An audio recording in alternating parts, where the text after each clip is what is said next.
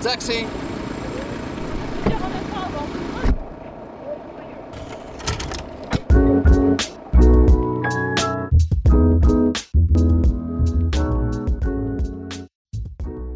Am 24. Juni 2022 beschließt der Deutsche Bundestag, Paragraph 219a des StGB aufzuheben. Dieser stellt bis dahin die Werbung für Schwangerschaftsabbrüche unter Strafe. Nicht einmal einen Monat später, am 19. Juli 2022, tritt das Aufhebungsgesetz in Kraft, wodurch Paragraph 219a wegfällt. In unserer Miniserie möchten wir Einblick geben, wie sich diese Gesetzesänderung auf die verschiedenen Fachbereiche rund um den Schwangerschaftsabbruch auswirkt. Außerdem möchten wir beleuchten, welche Regelungen weiterhin bestehen, wenn sich eine Schwangere in Deutschland für eine Abtreibung entscheiden möchte. Auf unserer heutigen Fahrt wird es etwas persönlicher als üblich. Wir haben Lisa als Fahrgast, die uns an ihrer eigenen Erfahrung einer Abtreibung teilhaben lässt und von ihren Überlegungen und Gefühlen und Gedanken erzählt. Schön, dass wir dich heute an Bord haben, Lisa. Schön, dass ich hier sein kann. Das Taxameter läuft und vielleicht magst du einfach am Anfang mal erzählen, wie deine Lebenssituation war, als du rausgefunden hast, dass du schwanger bist. Also die Lebenssituation war, glaube ich, wie man sich denken kann, nicht die beste. Also das war tatsächlich kurz nach dem Abi. Da war ich halt noch 18. Dementsprechend hatte ich jetzt auch keine Berufsausbildung. Studium hat noch nicht angefangen. Ich habe quasi gerade erst so ein bisschen ins Erwachsenenleben gestartet. Hatte auch eine sehr schlimme Trennung aus einer sehr toxischen Beziehung ich weiß, toxisch ist so ein Begriff, der wird immer inflationär genutzt, aber die war wirklich nicht gesund, die Beziehung. Und ich hatte auch zu Hause so ein bisschen Stress, weil ich äh, ein sehr krankes Geschwisterteil hatte. Deshalb konnte ich von zu Hause auch nicht so viel Unterstützung generieren.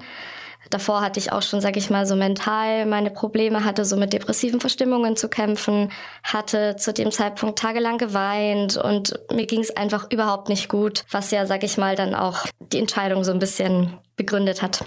Wie hast du dann rausgefunden, dass du schwanger bist zuerst mal?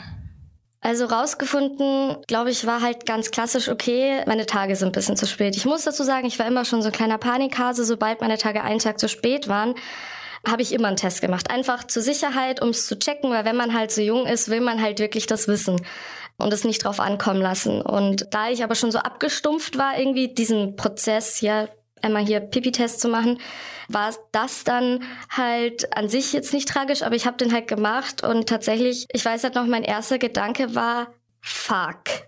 Das war halt der erste Gedanke und ja, ich habe halt damit einfach gar nicht gerechnet, weil ich den Test schon so oft gemacht hatte, einfach zur Sicherheit, dass ich nie im Leben damit gerechnet hätte, dass er jetzt positiv ist. Hast du einen zweiten gemacht dann? Ich habe einen zweiten gemacht und auch einen dritten, ähm, weil ich halt das nicht glauben konnte, weil die äh, der Moment, wo es kritisch gewesen wäre, hätte ich schwanger werden können, hatte ich tatsächlich sogar die Pille danach genommen, war aber wahrscheinlich entweder zu spät oder halt gut 90 Prozent Chance, es kann auch immer nicht funktionieren, was halt hier wahrscheinlich der Fall war.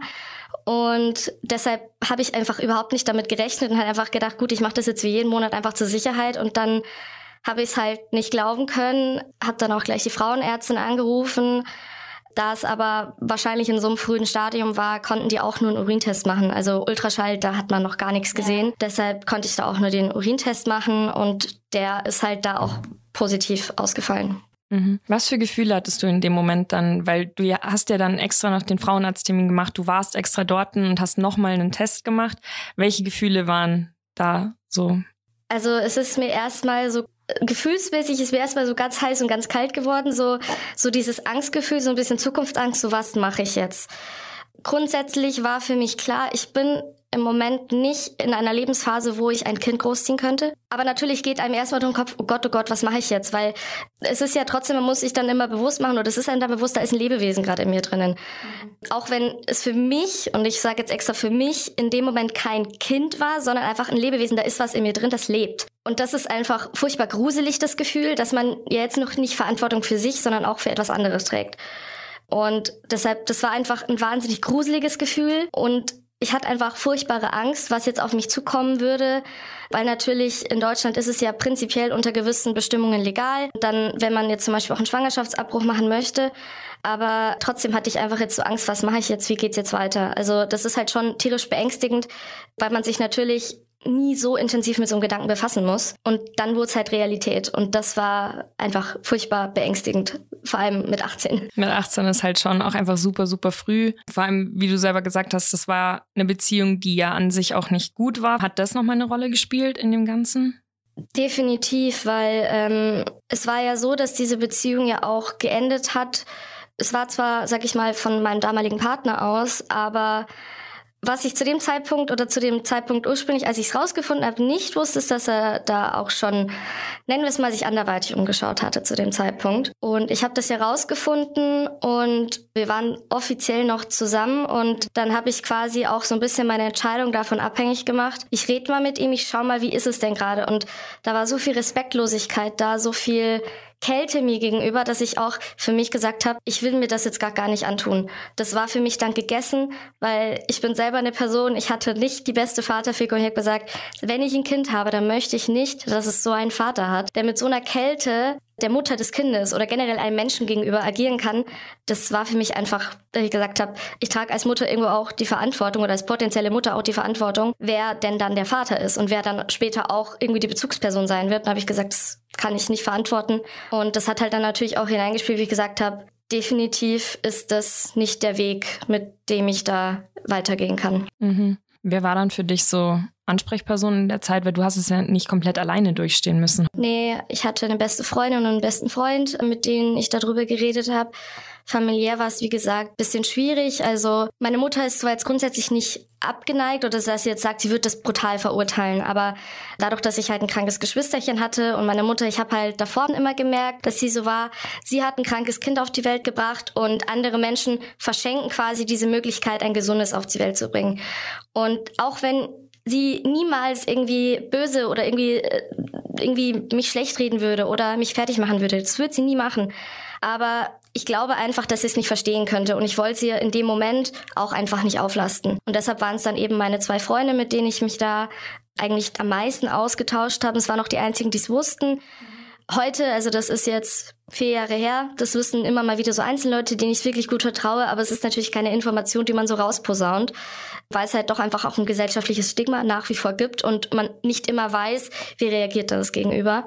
Also hauptsächlich waren es eben damals die zwei und die haben mir da auch wirklich sehr gut durchgeholfen. War das für dich schwer, mit deiner Mama nicht drüber reden zu können?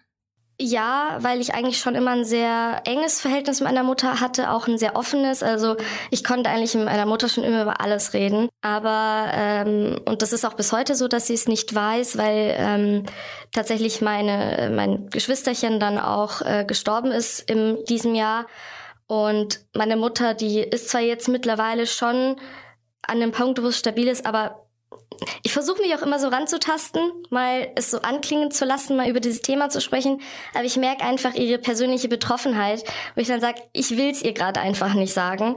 Irgendwann bestimmt, gerade ist halt noch nicht der Punkt, aber es ist natürlich schwer, wenn man so ein enges Verhältnis mit seiner Mutter hat und eigentlich immer mit ihr über alles gesprochen hat und dann über die eine Sache, die einen halt doch massiv mitgenommen hat, nicht sprechen kann. Also die halt so ein einschneidendes Erlebnis auch für dich genau. ist und kannst du mit der einen Person nicht teilen und dann noch dazu, du warst ja gefühlsmäßig komplett durch den Wind, dann vor allem, wenn du auch noch dein Geschwisterchen verloren hast, dass mir unendlich leid tut, dass du das auch noch durchstehen musstest. Und ich hoffe, ihr habt das als Familie gut verarbeiten können. Das definitiv. Also das war äh, natürlich kein schöner Moment, sag ich mal. Ähm, aber das Ding ist, wenn man irgendwie gewohnt ist, dass, dass, dass, dass deine Schwester so krank ist, und ähm, ich habe irgendwann auf so einen Autopiloten geschalten, glaube ich auch. Und das ist auch beim Schwangerschaftsabbruch gewesen, dass ich ab einem gewissen Punkt alle Emotionen ausblenden konnte einfach auf Autopilot geschalten habe. Vielleicht auch als Schutzmechanismus, dass ich einfach gesagt habe, ich muss jetzt einfach das Richtige tun, in Anführungszeichen, die für mich richtige Entscheidung treffen. Und ähm, eben im Sinne meiner Mutter habe ich halt einfach mich zurückgehalten und einfach gesagt, ich will sie, wo sie jetzt eh schon so belastet ist, einfach gar nicht mehr mit irgendwas belasten. Deshalb habe ich ihr davon nichts erzählt und war auch so eher in der Beschützerrolle. Also ich habe eher die anderen getröstet, als dass ich getröstet wurde.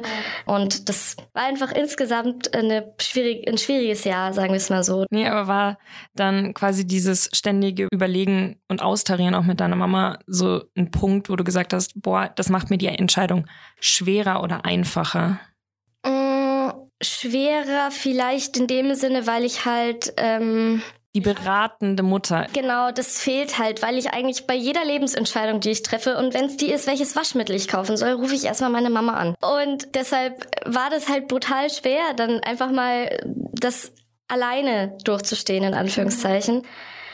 Aber letzten Endes muss ich sagen, dass für mich diese Entscheidung einfach so feststand ab einem gewissen Moment, weil ich einfach gemerkt habe, ich habe keine Wahl. Ich kann das nicht verantworten, wenn ich mich ja blöd gesagt kaum um mich selber manchmal kümmern konnte, weil ich eben diese depressiven Verstimmungen hatte, wo es Tage gab, wo ich nichts gegessen habe, nicht geduscht habe und das, was mich an der Debatte manchmal stört, ist dieses, ja, dann soll man es ja einfach austragen und zur Adoption freigeben. Nur einfach austragen ist halt nicht. Weil neun bis zehn Monate Schwangerschaft, das ist ja nicht einfach mal so. Da kann so viel passieren. Und man hat eben nicht nur die Verantwortung für sich selbst, sondern auch noch für dieses Lebewesen, für dieses potenzielle Kind. Und wenn ich die Verantwortung für mich selber nicht mal stemmen kann, wie soll ich sie dann für dieses potenzielle Kind tragen? Das war für mich definitiv das Richtige, aber Natürlich ist es, glaube ich, pro Lebenssituation und auch wenn man andere Unterstützung hat und vielleicht, also ich habe eine Freundin, die ist mit 19 das erste Mal schwanger geworden, die hat aber seit sie 16 war gearbeitet. Also die ist an einem ganz anderen Punkt wie ich mit 18 gewesen. Da war ich gerade aus der Schule raus, da hatte sie schon drei Jahre gearbeitet. Das ist halt immer ein Unterschied der Lebensumstände. Ja. Wie war dann für dich der Weg ab dem Moment, wo du wusstest, okay, ich entscheide mich jetzt für die Abtreibung gegen das Muttersein? Wie sah dann quasi dein, nicht Alltag, aber wie dieser Weg aus? Also grundsätzlich gibt's ja die drei Steps, die man erstmal durchgehen muss. Also halt die eindeutige Feststellung der Schwangerschaft beim Frauenarzt, dann muss man zur Beratungsstelle und dann kommt es eben zu dem Eingriff. Und da es eben zu dem Zeitpunkt, wo ich ja festgestellt habe, konnte man keinen Ultraschall machen. Der Ultraschall ist aber das, worauf es letzten Endes auch ankommt. Deshalb musste ich da, glaube ich, noch zwei Wochen warten, weil das war ungefähr die dritte Woche. Und ab der fünften haben sie gesagt, jetzt kann man vielleicht auch mal was sehen. Und dann bin ich eben zu meiner Frauenärztin gegangen war da halt und äh, dann gab's halt den Ultraschall. Ich glaube, jede Person mit Uterus, sag ich mal, war schon mal beim Frauenarzt und weiß, wie so eine Untersuchung abläuft und auch wie so ein Ultraschall abläuft. Und da war dann halt dann auch was zu sehen und wichtig war halt, auch wenn es irgendwie komisch war, sie hat gesagt, guck hin. Ja, wie war das für dich dann in dem Moment? Also unangenehm schon, weil dann einem halt bewusst wird, da war jetzt noch kein Herzschlag zu erkennen, weil es einfach zu früh war. Aber ähm, okay, da lebt was und das bewegt sich ja und da ist was und das, das merkt man schon. Und natürlich macht es was mit einem, aber, und das klingt jetzt vielleicht furchtbar kalt, ich hatte keine Verbindung dazu. Das war für mich ein Lebewesen und ich habe mich natürlich verantwortlich gefühlt, aber es war jetzt nicht so, dass ich gesagt habe, das ist jetzt mein Kind oder so. Also ich möchte irgendwann Mutter werden und ähm, ich glaube, wenn man sich bewusst dazu entscheidet, dann ist es ein ganz anderes Gefühl. Und für mich war eigentlich davor schon klar, das geht nicht. Und vielleicht war das auch wieder so ein Schutzmechanismus, dass ich einfach diese Verbindung nicht gespürt habe. Ich habe zwar gesehen, okay, da ist was und ich trage jetzt so eine gewisse Verantwortung dafür, aber ich habe jetzt nicht irgendwie so, also ich bin dann tatsächlich nicht wirklich ins Hadern gekommen oder so. Es war halt nur komisch, wenn sie sagt, guck hin. Weil das muss man ja. Man muss es gesehen haben. Die Schwangerschaft muss nicht nur festgestellt werden, sondern man muss sich auch selber dessen bewusst sein. Und ja, es war halt komisch auf jeden Fall. Aber wie gesagt, jetzt nichts, wo ich sage, das hätte mich jetzt so krank mitgenommen, dass ich jetzt irgendwie nochmal richtig ins Hadern gekommen wäre. Ich war da einfach, wie gesagt, in so einem Autopiloten, wo ich gesagt habe, das ist der Weg und den gehe ich jetzt. Und dann nach dieser Feststellung muss man dann eben zur Beratungsstelle. Das ist, sage ich mal, der erste Check, den man gemacht hat. Dann geht man zur Beratungsstelle. Ich war da eben auch bei Pro Familia, bei mir im Kaff, sage ich mal. Natürlich gab es auch wieder die obligatorischen Menschen, die davor stehen und protestieren, die mich aber Gott sei Dank in Ruhe gelassen haben. Und ich persönlich muss sagen, ich möchte nicht für Pro Familie insgesamt sprechen. Ich hatte halt eine sehr unangenehme Dame als meine Beraterin, die vielleicht auch, weil ich so jung war, mich ein bisschen unter Druck gesetzt hat. So quasi, ist das wirklich das Richtige? Weil ich da schon auch reingegangen bin, so hey, das ist für mich die Entscheidung. Und grundsätzlich lautet ja, glaube ich, auch der gesetzliche Auftrag die Überzeugung vom Schutz des ungeborenen Lebens oder irgendwie sowas. Also ist natürlich, verstehe ich auch, dass das ihr Job ist, aber ich habe mich halt nicht ernst genommen gefühlt. Das ist so und sie hat halt jede Entscheidung, die ich davor ja schon mal in meinem Kopf ausgiebig durchgegangen bin, hat sie halt so ein bisschen hinterfragt und nochmal ich habe mich halt sehr unter Druck gesetzt gefühlt und nicht ernst genommen gefühlt. Und das war halt, ja, wie gesagt, das hat mich jetzt nicht von meiner Entscheidung abgebracht. Die stand ja sozusagen auch davor schon fest. Natürlich habe ich mir angehört, was sie zu sagen hat, aber all die Lösungsansätze, ging es jetzt um Partner, Familie oder sonst was, standen halt für mich einfach nicht in der realistischen Option. Nee, es war ja auch, als wir die Folge mit Pro Familie aufgezeichnet haben, hier aus Passau, meinte die Frau Lempert eben auch, wir sind pro Familia. Natürlich führen wir dieses Gespräch auch in diesem Sinne, aber es ist immer noch die Entscheidung der Frau. Ja, ich hätte mir halt einfach ein bisschen mehr hm, Verständnis gewünscht, weil da einfach es wurde mir halt so ein bisschen ausgeredet und das, ich verstehe, dass es ihr Job ist, aber es war halt in der Situation einfach ein bisschen, also ich fand's, ich habe mich einfach nicht ernst genommen. Es war nicht direkt für dich vom Gefühl her ein Beratungsgespräch, sondern eher ein, ich muss mich dafür rechtfertigen, warum ich diese Entscheidung schon getroffen habe. Genau, genau. Und ähm, ja, aber letzten Endes habe ich dann trotzdem auch den Check bekommen, habe dann eben auch die Infos bekommen mit Kliniken, von mir aus war die nächste Klinik 250 Kilometer weg. Ich habe zwar die Info bekommen, dass es da eine Klinik gibt, aber ich habe keine Telefonnummer bekommen. Heißt, ich habe erst bei der Klinik angerufen und mich dann von Person zu Person zu Person durchgehangelt, dass sich irgendwann mal durchgestellt wurde zu der tatsächlichen Stelle, weil zu dem Zeitpunkt 2019 gab es ja noch dasselbe Verbot, heißt, da war auf der Webseite gab es keine Infos dazu. Und deshalb muss ich mich da eben durchtelefonieren. Bin dann irgendwann auch da angekommen und was äh, habe dann eben meine Situation geschildert, auch dass ich all die Schritte schon durchgegangen bin. Und was wirklich super lieb war, dass die mir angeboten haben, das erste Gespräch per Video zu machen, dass ich nicht 250 Kilometer nur fürs erste Gespräch machen muss. Das war wirklich super lieb ähm, und es war dann auch glaube ich, zwei Tage später hatte ich dann, also es ging wirklich super fix. Also da muss ich sagen, das ist wirklich super gewesen. Obwohl es jetzt bei mir terminlich nicht knapp gewesen wäre. Ich war jetzt nicht kurz vor der zwölften Woche, dass es noch legal gewesen wäre, aber trotzdem super fix gegangen. Und das Erstgespräch war dann äh, eben mit einem Arzt, der mich dann ein bisschen aufgeklärt hat über die Möglichkeiten, die es gibt. Also welche operativen Eingriffe, Tablette kam für mich nicht mehr in Frage, weil ich schon zu weit war, in Anführungszeichen. Das geht ja wirklich nur, ich glaube, in den ersten vier Wochen oder so, da war ja ich schon drüber. Ich war zu dem Zeitpunkt der sechsten, glaube ich. Und da war das, kam das scheinbar nicht mehr in Frage. Und dann wurde halt so ein bisschen eben meine Situation, er hat sich so ein bisschen meine Situation angehört und ja, dann tatsächlich nach dieser Aufklärung, Beratung, wo ich mich dann eben auch eher für eine Absaugung, nennt man das sozusagen, ähm, aber mit Lokalanästhesie. Äh, man kann die entweder mit äh, Vollnarkose oder Lokalanästhesie machen. Vollnarkose hat halt immer ein gewisses Risiko. Ja, es hat die Frau Dr. Wenske uns auch erklärt, dass es eben diese unterschiedlichen Varianten gibt. Sie selber ist auch kein Fan von der Tablette, vor allem einfach von der Beschaffung ist super kompliziert und deswegen sie macht vor allem auch operativ, ist da auch kein Riesenfan von Vollnarkose. Ist halt einfach immer noch mal ein Risiko, weil das einfach einen Anästhesisten noch mal ganz anders fordert bei einem an sich recht kleinen Eingriff. Genau, und da ich jetzt auch kein panischer Mensch bin, was jetzt sowas anbelangt, habe ich dann auch gesagt, Lokalanästhesie ist für mich voll fein. Und dann noch so ein bisschen eben austauschen, wie, wie, wie läuft das dann ab konnte ich dann auch schon mit der Sprechstundenhilfe, die dann tatsächlich dazu gekommen ist, konnte ich dann eben auch einen Termin, der dann auch in ein, ein, eineinhalb Wochen, also es ist wirklich super fix gegangen, muss ich mhm. wirklich sagen, ist top gewesen. Und da habe ich dann eben den Termin bekommen und mich hat dann mein bester Freund damals dahin gefahren, die 250 Kilometer. Wir haben tatsächlich auch eine Na äh, Nacht übernachtet, weil man kriegt davor, kriegt man eine Tablette, die quasi dazu führt, dass der Muttermund weicher ist und dadurch natürlich der Eingriff weniger schmerzhaft und auch einfacher ist für den Arzt durchzuführen. Das war eben der Termin am Vortag noch, da habe ich die Tablette bekommen und dann wurden noch so Sachen abgeklärt wie Blutgruppe, die ich bis, bis dahin nicht mehr gewusst habe. Seitdem weiß ich meine Blutgruppe. Und ähm, da wurden halt so eben so Spezifikationen nochmal abgeklärt. Eben, dann muss ich nochmal unterschreiben. Man muss ja immer unterschreiben, auch bei einer Lokalanästhesie. Dann welche Risiken, dann was ich eben darauf achten muss, dass mich morgen dann jemand abholen muss, dass ich nicht Auto fahren darf. Solche Reglementarien, sag ich mal, wurden dann noch abgeklärt. Und ich habe dann eben auch diese Tablette genommen und dann hatte ich dann am nächsten Tag, wir sind wir eben über Nacht geblieben in einem Hotel und dann am nächsten Tag um 10 Uhr, glaube ich, war dann der Termin. Bin dann dahin gefahren worden und bin da eben aufgenommen worden in der Klinik, durfte erstmal im Wartezimmer sitzen, wie überall. Man muss halt erstmal im Wartezimmer sitzen. Habe aber auch tatsächlich nicht allzu lange gewartet. Dann ähm, gab es nochmal ein kurzes Vorgespräch, Thema, was jetzt passiert, äh, worauf ich achten muss.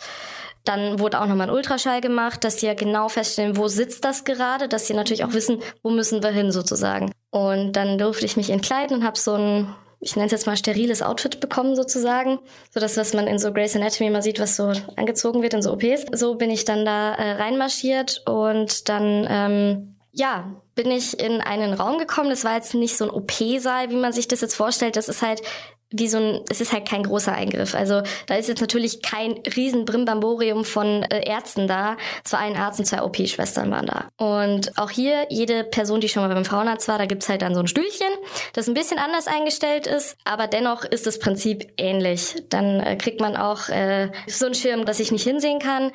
Dann gab's eben die Lokalanästhesie, die natürlich erstmal eine Spritze ist. Also die Spritze an sich war jetzt nicht so angenehm zu bekommen. Das war natürlich jetzt nicht so cool.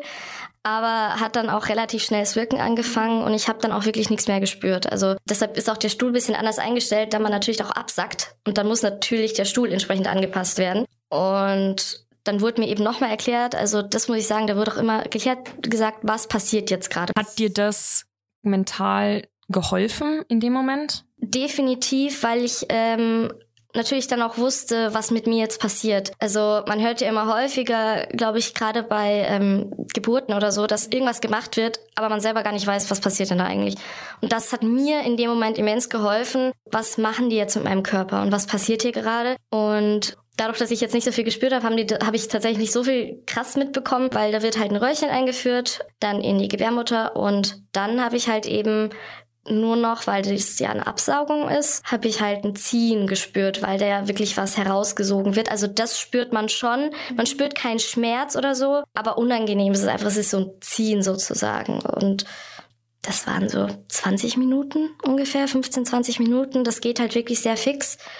Dann wurde halt nochmal nachgeschaut, ob da noch Überreste sind, weil natürlich das dann potenziell absterben und sich entzünden kann oder generell einfach sich entzünden kann. Da muss man einfach gucken, ist wirklich alles weg, bevor da irgendeine Komplikation entsteht. Und äh, dann habe ich am Schluss auch schon gemerkt, okay, die lokale Anästhesie lässt nach. Da war ich dann auch froh, dass es vorbei ist. Und ja, dann äh, war an sich dieser Eingriff, sag ich mal, vorbei. Und ich wurde dann in so ein, also gut, aufwachen, bin, aufgewacht bin ich jetzt nicht, aber halt so ein Zimmer, wo ich halt zur Ruhe kommen mhm. durfte. Ich hatte ja tatsächlich davor etwas Beruhigungsmittel bekommen, einfach nur, dass ich, wenn man panisch wird, das, man kann ja da nicht einfach aufspringen und gehen. Deshalb bekommt man davor eben, dass das überhaupt nicht passiert. Und ich war halt ein bisschen benommen davon und da konnte ich dann noch mal in Ruhe zu mir kommen. Dann ist auch äh, mein bester Freund dazugekommen und ähm, hat mir Duplo mitgebracht, was sehr toll war, weil ähm, ich durfte zwar an dem Tag was essen, weil es ja keine Vollnarkose war. Bei Vollnarkose muss man ja nüchtern kommen, da durfte ich zwar schon was essen, aber mir war einfach ein bisschen übel, deshalb habe ich tatsächlich an dem Tag nicht so viel gegessen. Mhm. Deshalb war ich sehr dankbar um dieses Duplo. Und dann nach einer halben Stunde kam dann irgendwann nochmal der Arzt rein und hat mir dann eben auch erklärt, worauf ich jetzt in den folgenden Wochen achten muss, weil es kommt in der Regel zu einer Blutung danach. Ist ja so die Abbruchsblutung, die bis zu zwei Wochen dauern kann, die sie bei mir auch durchaus gedauert hat. Aber man darf keine Tampons benutzen, man soll keine heißen Bäder nehmen. Also es sind so ein paar Sachen, die man nicht machen sollte danach. Ähm, deshalb habe ich auch so Binden tatsächlich mitbekommen und das war es dann tatsächlich auch relativ fix schon. Also wie gesagt, auf ein paar Sachen musste ich halt eben achten. Es kann zu Übelkeit kommen, zu Schmerzen natürlich, weil das ja wie eine Kontraktion ist. Also im Endeffekt zieht sich ja das alles nochmal zurück und es ist dann wie so eine Wehe. Also das tut einfach weh. Aber ähm, solange das nicht über 24 Stunden geht, was bei mir nicht der Fall war, muss man da jetzt auch nicht nochmal zum Arzt gehen. Ähm, das Einzige, ich war halt dann quasi zur Nachsorge nochmal bei meiner Frauenärztin zu Hause habe ähm, mich da nochmal anschauen lassen, ob das alles gut gepasst hat. Und ja, genau. Und ich durfte ja auch kein Auto fahren wegen der Lokalanästhesie, weil selbst dann kann es natürlich passieren, wenn es irgendwie einschläft oder so, dass man dann nicht fahrfähig ist. Deshalb wurde ich da auch gefahren. Und das war sozusagen der Prozess als solche, wie der mhm. abgelaufen ist. Wie war dann das Zuhause wieder ankommen für dich? Also es, es hat sich sehr, sehr komisch angefühlt, wieder zu Hause zu sein, weil ich ja auch noch bei meinen Eltern gelebt habe. Ähm, ich bin halt zu Hause angekommen und ähm, ich hatte es ja meinen Eltern offensichtlich nicht gesagt. Ich habe ja meinen Eltern gesagt, äh, ich weiß es gar nicht mehr, dass wir für ein Konzert gehen oder so. Ähm, und die haben mich dann natürlich gefragt, wie das Konzert war. Sag ich, ja, ja, das war das ist richtig cool. Ähm, und äh, war ein super Konzert, hat richtig Spaß gemacht. Und ähm, ich muss mich da halt so ein bisschen rausreden. Ähm, was scheinbar auch funktioniert hat, weil sie dann nicht weiter nachgefragt haben. Kritisch wurde die Frage nach Bildern, die ich dann offensichtlich nicht gemacht habe. Ich gesagt, ja, ich war so begeistert von der Musik, ich habe einfach keine Bilder gemacht. Ähm, und ja, dann bin ich halt eben zu Hause angekommen und es war eigentlich alles wieder normal. Ich habe natürlich eben diese Blutung gehabt, das war schon so, aber ich sag mal so, ich war leider immer gestraft mit sehr starken Regenblutungen, deshalb war das für mich jetzt nichts Neues, sag ich mal. Aber war das dann für dich in diesen zwei Wochen, wo du immer wieder diese Blutungen hattest, irgendwie so insgeheim der Gedanke so, oh Gott, was, wenn sie es mitbekommen? Mm, tatsächlich, also ich hatte schon irgendwie so Angst, dass sie irgendwas mitbekommen, weil ich ja familienversichert bin und natürlich äh, Krankenkassen und so weiter. Alles, was über die Krankenkasse läuft, kommt ja bei meinen Eltern zu Hause an. Also meine Mutter ist grundsätzlich keine Person, die meine Briefe öffnet, gar nicht. Also die äh, legt mir die hin und ich darf sie selber öffnen. Aber ich hatte dann trotzdem irgendwie Angst, dass es dann irgendwas ist. Und, und wenn sie nur den Namen übersieht und einfach aufreißt, weil wir alle die gleiche Versicherung haben, davor hatte ich tatsächlich ein bisschen Bammel. Aber ansonsten ist es halt meine Mutter, sage ich mal, auch gewohnt, dass ich eben so starke und auch lange Blutungen habe. Deshalb war es für sie nichts Neues, ähm, weil sie es halt gewusst hat, dass es bei mir so ist. Und ich muss auch sagen, zu dem Zeitpunkt war meine Mutter mit meiner Schwester noch so beschäftigt, dass sie das, glaube ich, gar nicht bekommen hätte. Also, und das ist auch kein Vorwurf an sie oder so, aber sie hat einfach so viele andere Dinge im Kopf gehabt. Das war ein 24-Stunden-Job, den sie da gemacht hat in der Pflege von meiner Schwester. Also kann ich jetzt sagen, sie hätte das wahrscheinlich nicht mal mitbekommen. Mhm. Ab wann war für dich dann so das Gefühl, so jetzt ist wieder alles gut, jetzt kann ich mich wieder auf, auf mich konzentrieren und nicht mehr auf was passiert ist? Mm, also es hat schon eine Weile gedauert. Es hat mich halt immer mitgenommen. Es hat mich schon, dass ich, also dass ich es nicht mehr andauernd im Kopf hatte, war schon so ein zwei Monate, dass ich wirklich so wieder da war. Natürlich habe ich so mein Leben gelebt, aber so, dass ich nicht mehr das permanent im Kopf hatte. Ähm, das hat schon gut lang, also zwei Monate so grundsätzlich gedauert, aber es begleitet mich natürlich bis heute so ein bisschen. Mhm. Gerade wenn es um Debatten geht, wenn es um, um ähm, wenn es irgendwo aufkommt oder so, da kommt es einfach immer wieder, ist halt dieser Gedanke da. Und ähm, grundsätzlich glaube ich, ist es halt so, dadurch, dass es ja mein Ex-Partner bis heute nicht weiß und sage ich mal, dass auch eine strenggläubige Familie war, ich bis heute auch hoffe, dass es, dass es nicht erfahren wird, weil ich einfach ähm, für mich war es die richtige Entscheidung und ich sehe es so, es ist mein Körper, ich habe diese Entscheidung getroffen. Und er war für mich nicht mehr in der Position, da irgendein Mitbestimmungsrecht zu haben wie er sich mir gegenüber verhalten hat. Ich glaube aber, er würde das anders sehen. Und deshalb ist das so ein bisschen die Angst, die mich immer so ein bisschen begleitet. Natürlich ist sie über die Jahre weniger geworden, weil ich auch gar keinen Kontakt mehr habe. Deshalb, es ist halt so eine leichte Angst, es ist halt so ein leichtes Unwohlsein manchmal, aber so lebe ich mein Leben ganz normal. Ähm, und ich habe jetzt tatsächlich auch nicht mehr Angst, tatsächlich. Also ich bin jetzt nicht irgendwie super hyper vorsichtig. Ich habe zwar immer noch das, dass ich sobald meine Tage einen Tag zu spät sind, mal einen Test mache, nur zur Sicherheit, aber es hat sich dann irgendwann auch wieder normalisiert. Aber das ist, glaube ich, wie gesagt, auch dieser Schutz, den Mechanismus, der mein Kopf, glaube ich, da 1a durchgezogen hat. Mhm. Und du meintest ja, für dich war es halt damals so schwierig, an diese Infos zu kommen. Was hat es dann mit dir gemacht, als diese Debatte losging und dann, als es vor allem durchgesetzt wurde, dass 219 gestrichen wird und ihr euch quasi einfach informieren dürft und dass Ärzte darüber informieren dürfen? Also ich fand das super, wenn das oder dass es jetzt so ist. Ich fand es super wichtig, dass es die Debatte gab und dass man auch gesagt hat, wir streichen das, dass das verboten ist. Zumal ich finde, Information ist keine Werbung, aber ich glaube, da muss, muss man sich mit den Juristen drüber streiten. Aber Wäre ich jetzt heute in dieser Situation, natürlich hätte ich auch viel mehr Unterstützung, jetzt auch von meinem jetzigen Partner, der da immer 100% hinter mir stehen würde aber einfach diese Erleichterung, dass ich rausfinden kann, welche Ärzte führen das durch. Die dürfen das jetzt auch einfach auf ihre Webseite schreiben. Das durften sie ja damals nicht. Die durften nicht mal informieren, dass sie das tun. Da ging es ja nicht mal um äh, eine Werbung oder irgendwie eine krasse Erklärung, wie das jetzt abläuft. Einfach nur, ich führe Schwangerschaftsabbrüche mhm. durch. Und ich glaube, dass es das massiv erleichtert für Frauen, die das jetzt machen wollen, dass man eben nicht diesen Umweg gehen muss, dann irgendwie sich über, weil es ist halt auch anstrengend, da anzurufen, dann bist du erstmal fünfmal weitergeleitet, bis du dann wirklich am richtigen Ort bist. Und wenn man, ähm, ich war ja Gott sei Dank irgendwie relativ abgeklärt, aber wenn jetzt eine Frau furchtbar panisch ist und furchtbare Angst hat, wie soll die das bewerkstelligen? Dass sie sich da ewig lang, das ist, finde ich, ein viel zu anstrengender Prozess gewesen, den, glaube ich, nicht viele Menschen so durch hätten machen können. Ja. Heißt zum Abschluss, was wäre so dein Wunsch? Was hätte für dich in deiner Situation besser laufen können?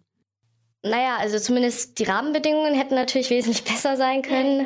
Ähm, wo ich aber jetzt auch, wie gesagt, einen Partner habe, wo ich weiß, da würde das definitiv nicht passieren, weil der, sage ich mal, auch eine ganz andere Einstellung zu Frauen hat. Ähm, dass ich da auf jeden Fall diesen Druck nicht hätte. Und damals hätte ich den natürlich auch nicht brauchen können. Und eben dieses Gespräch bei Pro Familia, das ist das wirklich so ein bisschen nicht ernst genommen, sich, also sich nicht ernst genommen zu fühlen. Das war halt wo ich gesagt hätte, das hätte ich mir schon gewünscht, dass es besser war. Klinik kann ich wirklich sagen, war wirklich top. Also da konnte ich mich echt nicht beklagen. Super. Nee, weil ich glaube, gerade in dem Prozess gut aufgehoben sich fühlen, ist super wichtig und da ernst genommen zu werden. Also deswegen, ich finde es auch schön, dass du erzählt hast, wie sie wirklich jeden Schritt, den sie machen, die vorher noch gesagt haben. Ja. Also da kann ich wirklich nicht meckern. Meine Frauenärztin war auch von Anfang an, also die war jetzt auch keine, die jetzt gesagt hat, also die war tatsächlich auch sehr offen, als ich gesagt habe, ich möchte, dann hat sie gesagt, okay, deine Entscheidung passt. Die hat mit mir auch nicht irgendwie rumdiskutiert oder so.